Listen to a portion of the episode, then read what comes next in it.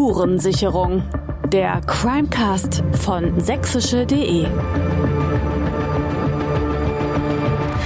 Der Einbruch ins grüne Gewölbe in Dresden hat auf der ganzen Welt für Schlagzeilen gesorgt. Noch am 25. November 2019, also am Tag des spektakulären Eindringens in das Residenzschloss, wurde die Dimension des Falls klar. Es hat Presseanfragen nur so gehagelt. Aus Hongkong, China, Russland, den USA und ganz Europa.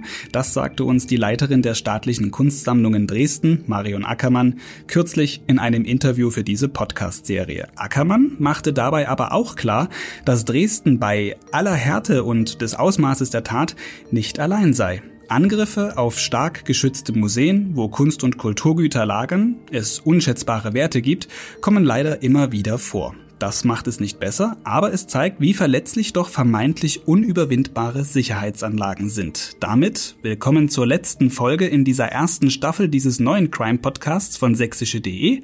Ich bin Fabian Deike, kommen Sie mit mir auf Spurensicherung. Ich habe natürlich auch wieder einen Kollegen dabei, einen Experten. Das ist diesmal Investigativreporter Tobias Wolf. Hallo, ich freue mich hier zu sein. Und wir hören Statements von einem Kriminalisten und einem Museumsleiter. Beide kommen aus Trier. Deren Aussagen sind interessant, weil man eine Zeit lang den Dresdner Fall mit einem ähnlichen aus Trier verglichen hat. Dazu aber gleich mehr. Jetzt aber, Tobias, Du bist seit rund zehn Jahren Reporter bei sächsische.de. Du beschäftigst dich bei deiner Arbeit auch viel mit Kriminalität, mit unterschiedlichsten Fällen. Nachdem das im grünen Gewölbe aber passiert ist vor einem Jahr, hattest du dich wie viele andere Kollegen bei uns in der Redaktion dann auch schnell damit auseinandergesetzt. Aber du hast weniger das Geschehen hier vor Ort in Dresden beachtet, sondern so ein bisschen den, den Blick schweifen lassen und geschaut, wo gibt's ähnliche Einbrüche wie in Dresden? Warum eigentlich ist irgendwo anders eingebrochen worden? Du bist auf Spurensuche gegangen und worauf bist du da gestoßen? Ja, ausgerechnet an dem Tag des Einbruchs, ähm, da hatte ich ein paar Tage frei und merkte aber sofort, was da los ist, weil unsere Redaktionskanäle völlig verrückt gespielt haben. Mein Handy hat nicht mehr aufgehört zu vibrieren und ich habe das natürlich alles mitbekommen, war aber nicht unbedingt sofort mit an der Front. Mein erster Gedanke war irgendwie, das klingt ähnlich wie die Sache im Landesmuseum in Trier vor ein paar Wochen. Das hatte man ja auch über die Medien mitbekommen und natürlich war da auch die Sache mit dem Bodemuseum und dieser Riesengoldmünze 2017. Mhm. Der Einbruch ins Berliner Bodemuseum. In zweierlei Hinsicht ist der ja mit dem Dresdner Fall, ich sag mal, verwandt, um gleich mal hier einen Familienbegriff zu benutzen. Denn es steht ja da auch im Verdacht, der Remo-Clan, diese arabischstämmige Familie aus Berlin, verantwortlich zu sein. Dieser Goldschatz, du sprachst es gerade an, das ist eine 100 Kilogramm schwere Münze, die 3,75 Millionen Euro wert sein soll oder wert ist.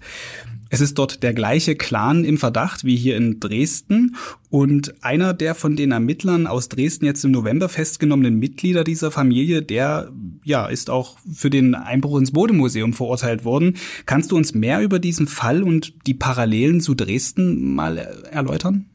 Naja, wir reden hier über Wissam Remo, der einschlägig vorbestraft ist, der schon eine ganze Latte an Straftaten begangen hat und eben aus dieser äh, Remo-Familie stammt.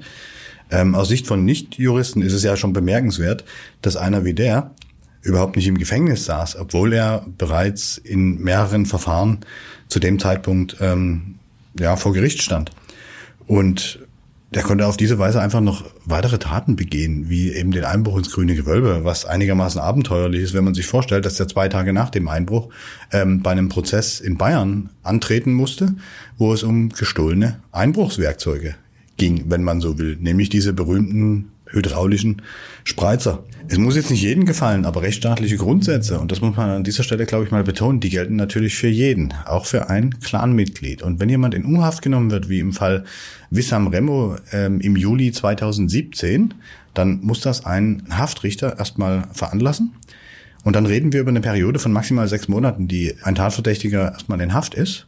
Und danach muss eine erneute Haftprüfung vorgenommen werden. Und wenn es jetzt hier nicht um Leib und Leben geht, wie in diesem Fall, da ging es einfach um Einbrüche. Ja, streng genommen sind das einfach nur einfache Einbrüche, mal unbenommen dieser äh, hohen Werte, die da dahinter stehen. Dann äh, prüft ein Richter natürlich, gibt es eine Fluchtgefahr, eine Verdunklungsgefahr oder vielleicht gar eine Wiederholungsgefahr. Mhm. Wobei man bei der Wiederholungsgefahr hier natürlich jetzt äh, schon mal im Nachhinein sagen kann, die hat es anscheinend doch gegeben. Und das innerhalb kürzester Zeit. Genau. Aber damals hat man halt ähm, gesagt, okay, nee, diese ganzen Tatbestände sind nicht gegeben ähm, und die rechtsstaatlichen Grundsätze sagen dann, okay, dann muss er nach sechs Monaten wieder aus der Haft entlassen werden. In dem Fall waren es etwas mehr als vier Monate, weil man schon zu diesem Zeitpunkt eben feststellen konnte, dass hier die beschriebenen Gefahren eben nicht existieren und man dann halt irgendwann mal den Mann vor Gericht sehen wird und dann wird er verurteilt. Mhm.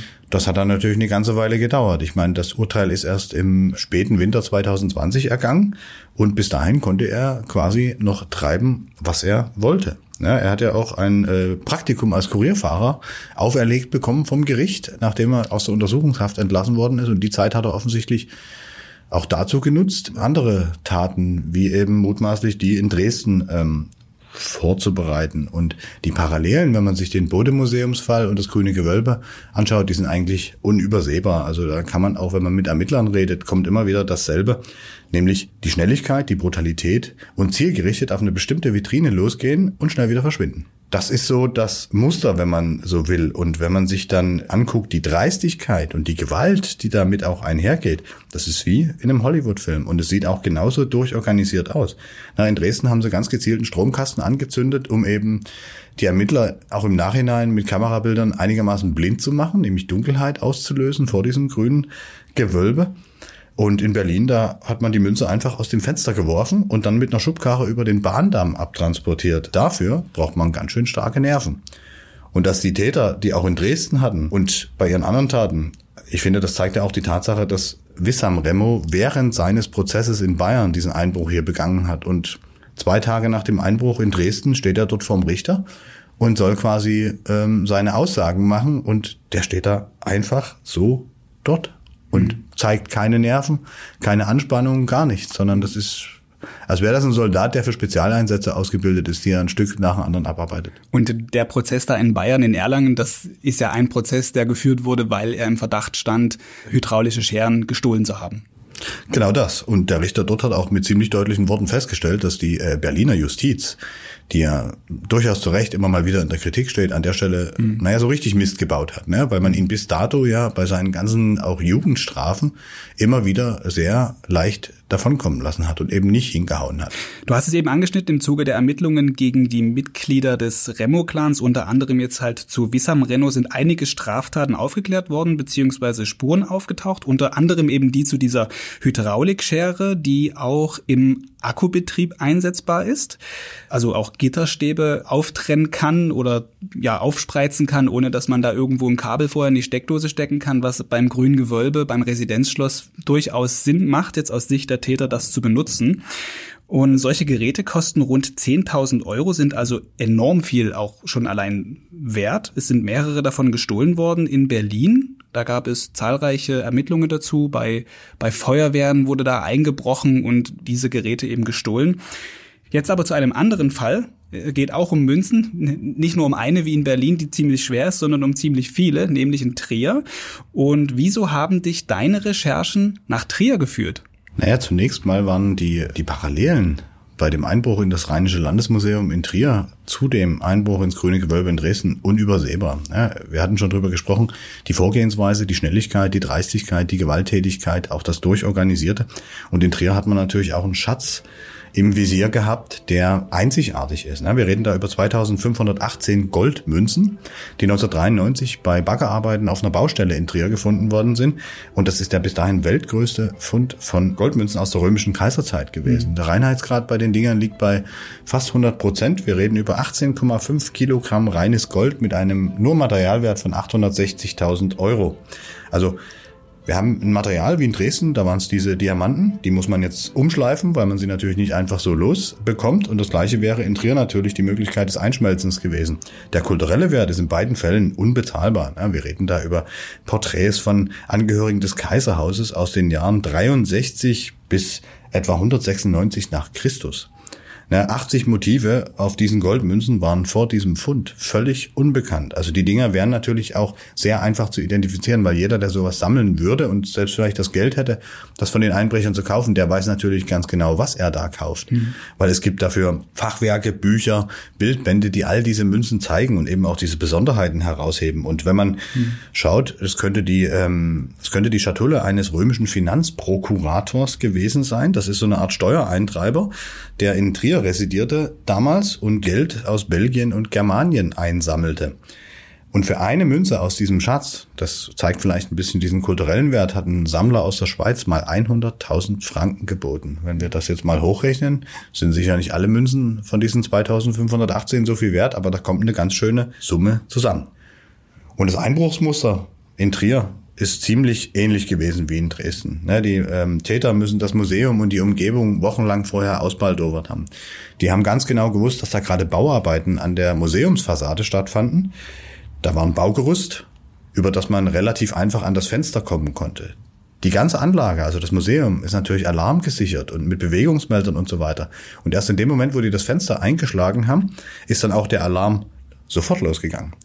Das ist vielleicht ein wichtiger Unterschied zu Dresden bei allen Parallelen, die man da gesehen hat, dass in Dresden zunächst mal die Sicherheitsleute den Alarm bekommen, dann mhm. vielleicht in Trier war das dann so, dass der Alarm direkt ausgelöst worden ist, sobald ein Einbruch passiert war, oder? Genau, da läuft sofort der stille Alarm bei der Polizeidirektion in Trier auf, die da Luftlinie 650 Meter weg ist, also eine günstige Entfernung, zwei Minuten Fahrzeit, sagte man mir. In Dresden ist es eigentlich ähnlich, wenn man sich die Entfernung zwischen grünem Gewölbe und der Polizeidirektion an der Schießgasse anschaut.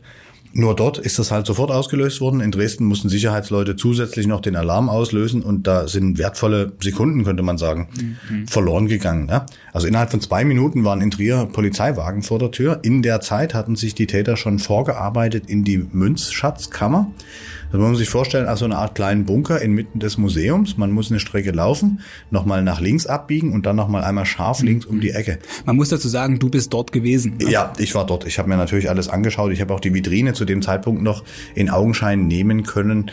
Und die sah deutlich besser aus, in Anführungsstrichen, als die in Dresden, mhm. die natürlich vollkommen zu Bruch gegangen ist. In Trier war alles zersplittert, aber die Schicht hatte gehalten ja, das war sehr beeindruckend, das zu sehen. Und ähm, das vielleicht auch einer der wichtigsten Unterschiede am Ende, warum es in Trier nicht erfolgreich gewesen ist. Der wichtigste Unterschied ist halt, dass in Trier tatsächlich die Goldmünzen dann noch unter dem Glas lagen und in Dresden einige der Diamanten oder vieles eben weggekommen ist. Das war in Trier aber auch erst etwa acht bis zehn Stunden nach dem Einbruch klar. Ne? Also die Museumsbesatzung und der Museumsdirektor, die haben bis Mittag geschwitzt. Der Einbruch erfolgte etwa mhm. gegen 3.50 Uhr am Morgen und sie durften dann nicht rein, weil natürlich die Polizei Tatortarbeit gemacht hat, alles abgesichert hat, Spuren gesucht hat. Und erst mittags war klar, hinter dieser zerkloppten Vitrine ist alles noch da. Viele Parallelen sind auf jeden Fall zu sehen, wenngleich wir auch Unterschiede jetzt schon herausgearbeitet haben. Genau über dieses Thema, welche Parallelen und welche Unterschiede gibt es, hast du gesprochen mit Christian Souillet. Er ist Kriminalhauptkommissar bei der Kriminaldirektion Trier, ermittelt an diesem Fall. Zusätzlich obendrauf ist er noch Chef des Bundes deutscher Kriminalbeamter in Rheinland-Pfalz. Und hören wir einfach mal rein, was er zu Parallelen und Unterschieden sagt.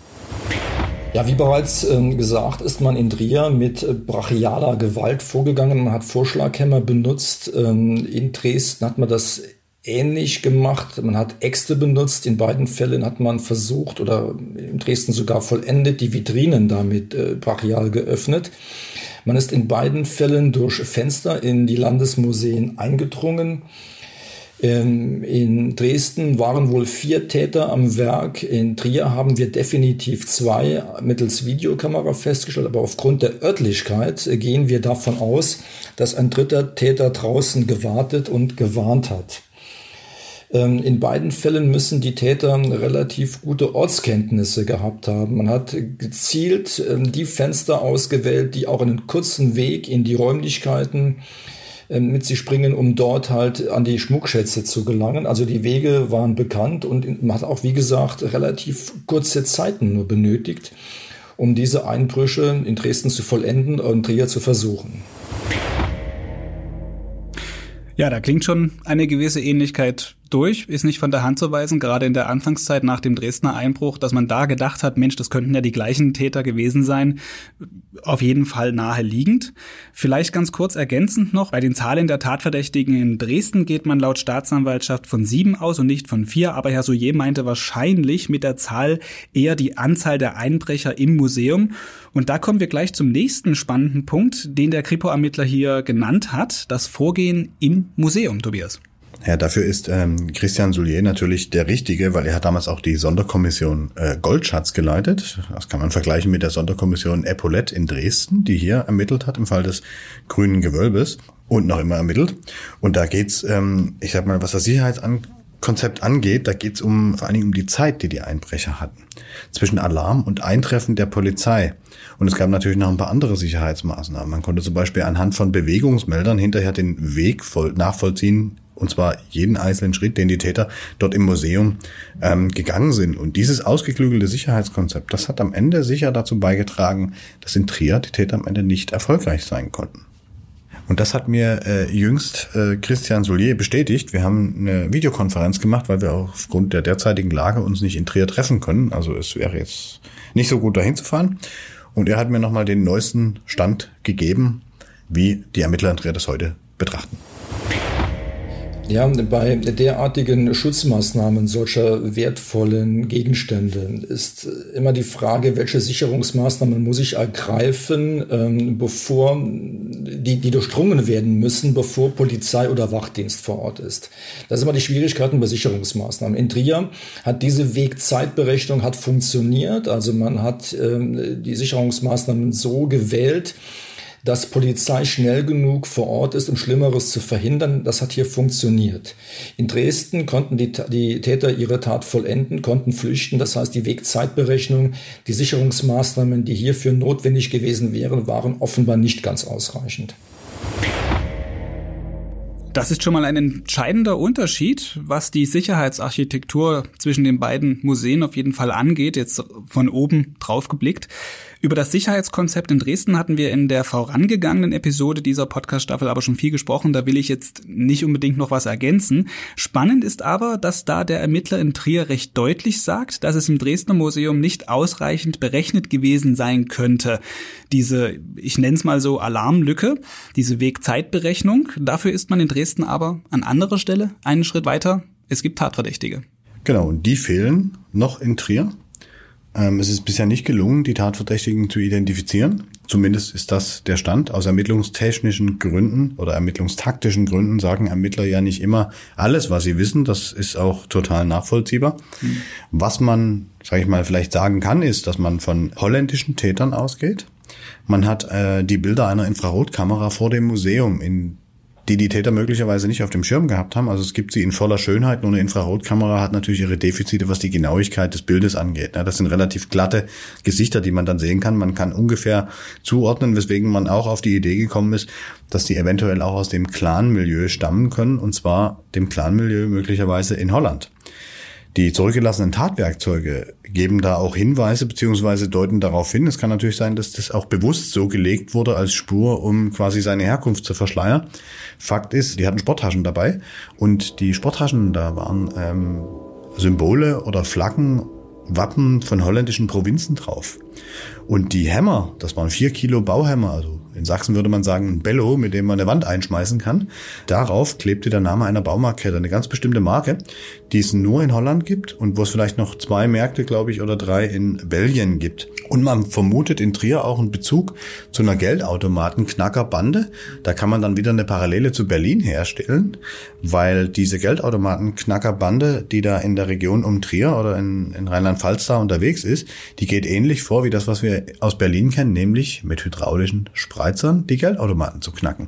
Da schlägt das Ganze wieder einen Kreis zurück zu dem Prozess in Erlangen gegen Wissam Remo, der genau wegen des Diebstahls solcher Dinge vor Gericht stand. Was auch noch ganz interessant ist, in Dresden ist man ja nicht nur mit äh, Tatverdächtigen ein ganzes Stück weitergekommen und hat inzwischen auch welche in Haft nehmen können für die weiteren Ermittlungen. Man hat ja auch einen Fluchtwagen aufgetan. Mhm. Man hat sofort gewusst, mit welchem Auto die von dem Museum geflogen sind. In Trier ist das offenbar bis heute nicht bekannt. wie die da weggekommen sind. Natürlich müssen die irgendwie mit einem Auto weggefahren sein, aber davon ist nichts herauszubekommen gewesen bis jetzt, oder? Diesen Fakt halten die Ermittler eben vielleicht im Dunkeln, so wie sie das auch hier in Dresden mit diesem Taxi lange gemacht haben, was am Ende die entscheidende Spur zum Remo-Clan war. Und das ist ja auch nachvollziehbar. Weiter lässt sich Ermittler Christian Souillet in Trier auch nicht in die Karten gucken. Ne? Aber es gibt noch mehr Unterschiede, weshalb man auch recht schnell dann davon abgekommen ist, dass es sich um die gleichen Einbrecher handelt. Auch wenn man am Anfang mal dachte, Trier könnte quasi so eine Art Übung für den Einbruch in Dresden gewesen sein. Welche Unterschiede es gibt, das hat äh, auch Christian Souillet genau erklärt. Da würde ich sagen, hören wir auch da noch mal rein, was er dir per Videoschalte gesagt hat. Also die, äh, die Polizei Trier hatte nach den, dem Einbruch in Dresden auch sofort Kontakt aufgenommen mit den Dresdnern Kollegen, um abzuklären, abzugleichen, gibt es äh, Gemeinsamkeiten äh, oder auch Unterschiede in den Fällen. Also Unterschiede gibt es auf jeden Fall schon mal zwei. In Dresden hat man, was ähm, den Fluchtweg angeht, anders gearbeitet wie in Trier. Man hat hier Vorbereitungen getroffen. Das Fluchtauto ist in der Tiefgarage äh, verbrannt worden. Das heißt, man muss ein weiteres Auto dort abgeparkt haben, um, um zu flüchten. Man hat auch in Kauf genommen äh, bei der Inbrandsetzung, dass weitere Fahrzeuge in Brand geraten oder sogar das Haus, in dem diese Tiefgarage war. Das heißt, äh, man hat hier wirklich ähm, einiges in Kauf genommen, möglicherweise. Ich kenne das Haus jetzt nicht, wenn dort Leute wohnen, auch äh, deren Leben damit ein Stück weit gefährdet.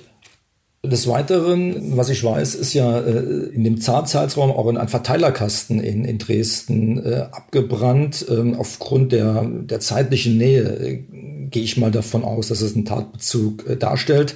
Möglicherweise hat man hier auch äh, weitergehende Erfolge äh, sich erhofft, indem man hier den, den, den Stromverteiler angegangen ist. Das kann ich aber jetzt aus der Entfernung schwer beantworten. Das sind auf jeden Fall schon mal zwei Unterschiede. In Gänze kann man sagen, dass wir keine Spurengemeinsamkeiten haben, also technischer Art äh, wie Fingerabdrücke oder DNA und so weiter.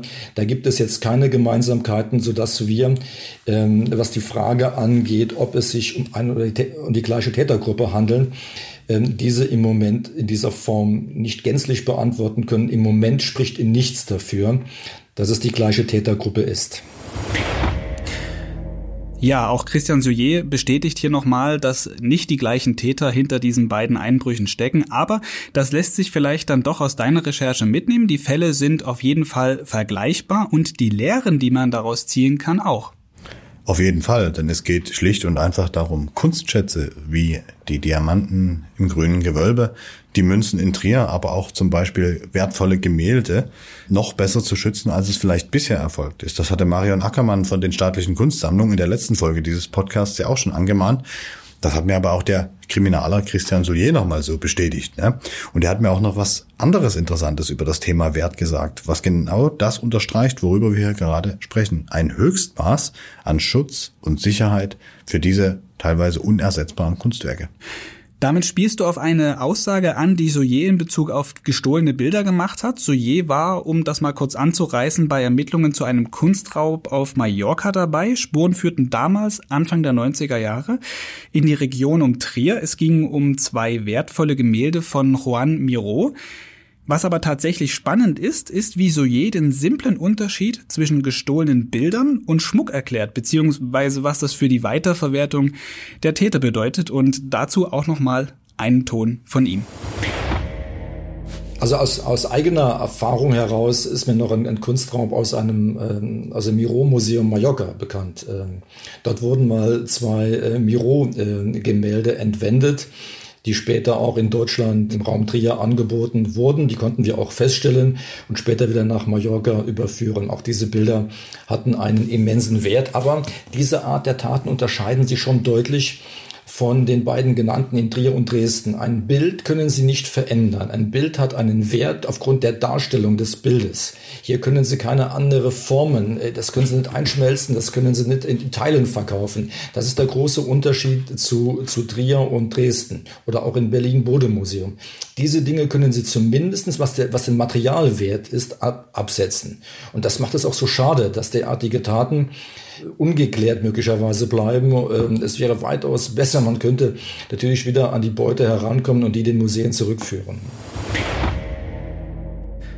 Wobei natürlich das Einschmelzen von Gegenständen wie im Dresdner Fall eher schwierig sein dürfte. Es handelt sich ja größtenteils um Diamanten und die sind nach historischen Schliffen gefertigt, haben also Einschlüsse und müssten mit großem Aufwand neu bearbeitet werden. Experten sagen deshalb immer wieder, dass das Diebesgut aus Dresden zwar viel wert sei, aber den Tätern am Kunstmarkt eigentlich nicht viel bringen dürfte. Denn original erhalten dürfte den Schmuck halt keiner kaufen und die Bearbeitung wäre wahnsinnig teuer, Tobias.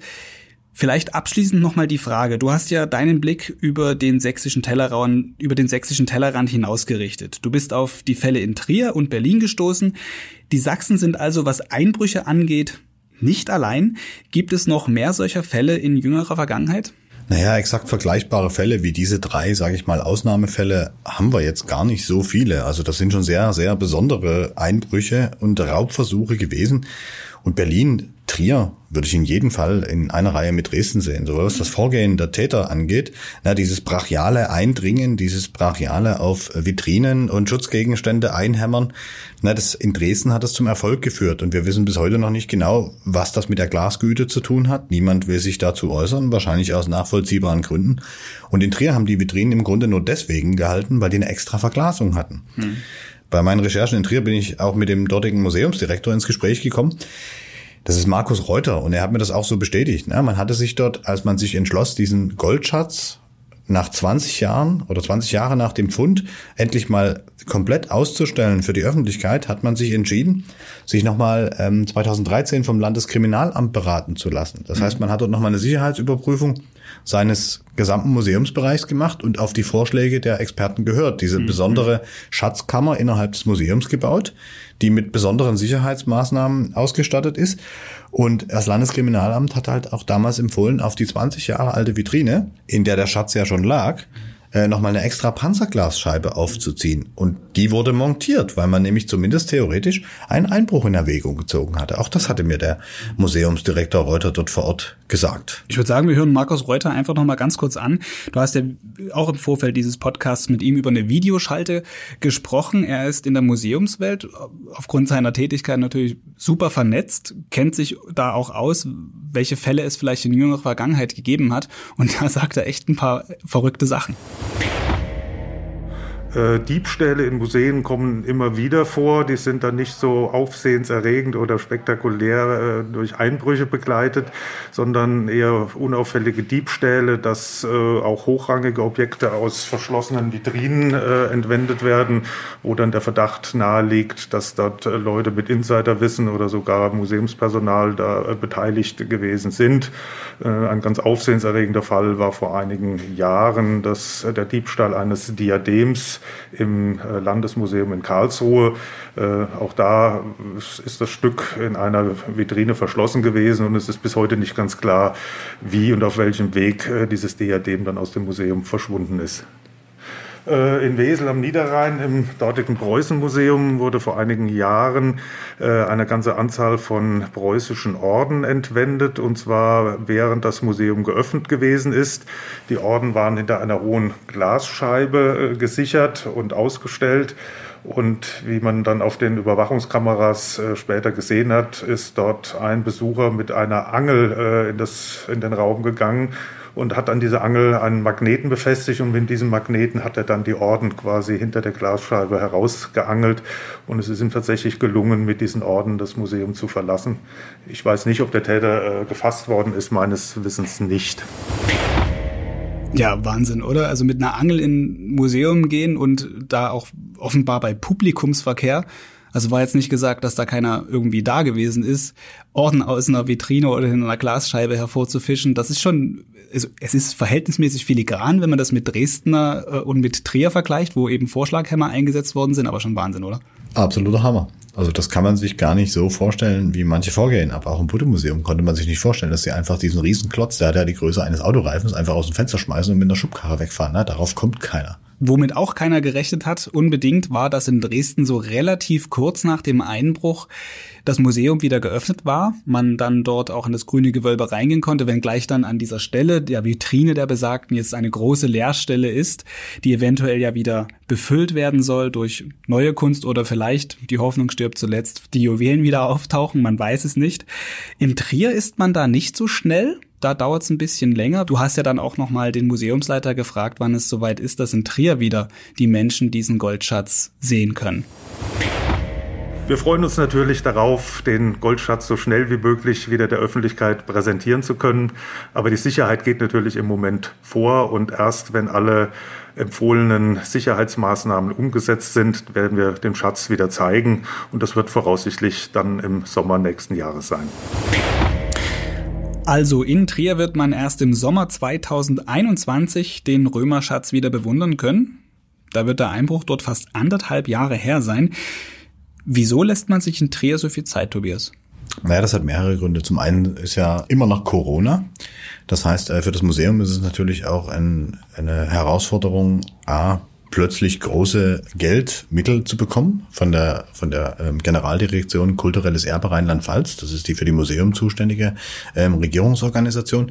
Das nächste ist, man braucht Bautrupps im Zweifelsfall und natürlich das absolute Top-Thema dabei, die Sicherheit.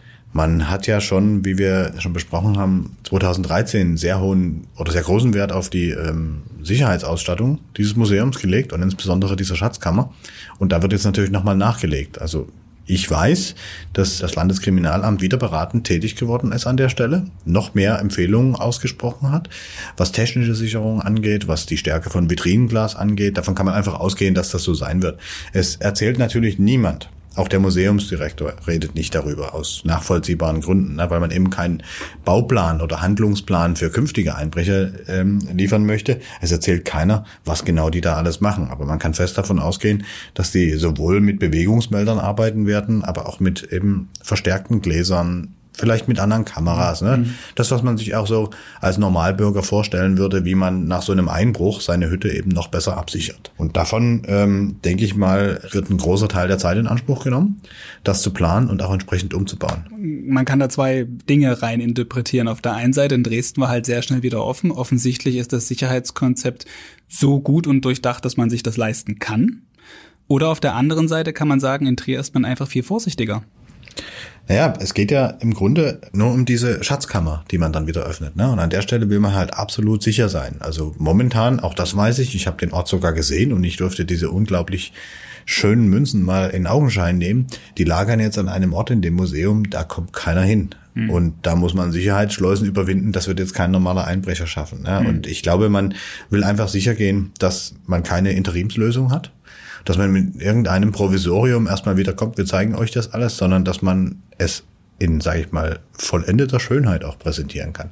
Weil ich gehe davon aus, dass auch die Auslagen ringsrum, in der Kammer war ja nicht nur der Schatz, der war das Zentrum dieser Kammer, aber ringsrum wurden ja weitere kleine Orden, Münzen etc. gezeigt, dass man das alles vielleicht auch nochmal in ein neues Präsentationskonzept hineinbringt. Und in dem Fall gut Ding will Weile haben, sage ich mal. Schön und vollendet ist auch mit diesen Aussagen von dir, Tobias, diese letzte Folge dieser Crimecast-Staffel. Halten wir fest, gegen Museumseinbrüche oder Diebstähle gibt es keinen hundertprozentigen Schutz. Sicherheitskonzepte und ausgeklügelte Berechnungen für eventuelle Fluchtwege in Häusern können aber dabei helfen, den Erfolg solcher Taten entscheidend zu minimieren. Das habe ich jetzt aus diesem Gespräch auf jeden Fall mitgenommen oder anders gesagt, es ist nicht ganz hoffnungslos. Tobias, vielen Dank, dass du hier dabei warst und uns hast bei deinen Recherchen einmal reingucken lassen, dir über die Schulter gucken lassen bei deiner Arbeit. Vielen Dank, mir hat's auch Spaß gemacht. Damit geht Folge drei von drei dieser ersten Staffel des neuen Crime Podcasts von sächsische.de zu Ende. Ich hoffe, unsere Spurensicherung war interessant, spannend und vielleicht auch hier und da erhellend. Wir haben viel über Sicherheit in Museen, Ermittlungstaktik, Einsatzplanung und die vielen gelösten oder noch zu lösenden Rätsel zum Einbruch ins grüne Gewölbe in Dresden erfahren. Ich freue mich schon jetzt, Sie im kommenden Jahr wieder mit auf Spurensicherung zu nehmen. Dann geht es um andere Kriminalfälle, die in Sachsen für viel Furore gesorgt haben in den vergangenen Jahren. Ich bin Fabian Deike. Ich bedanke mich bei Ihnen fürs Zuhören. Bleiben Sie in der Spur und sicher. Bis bald.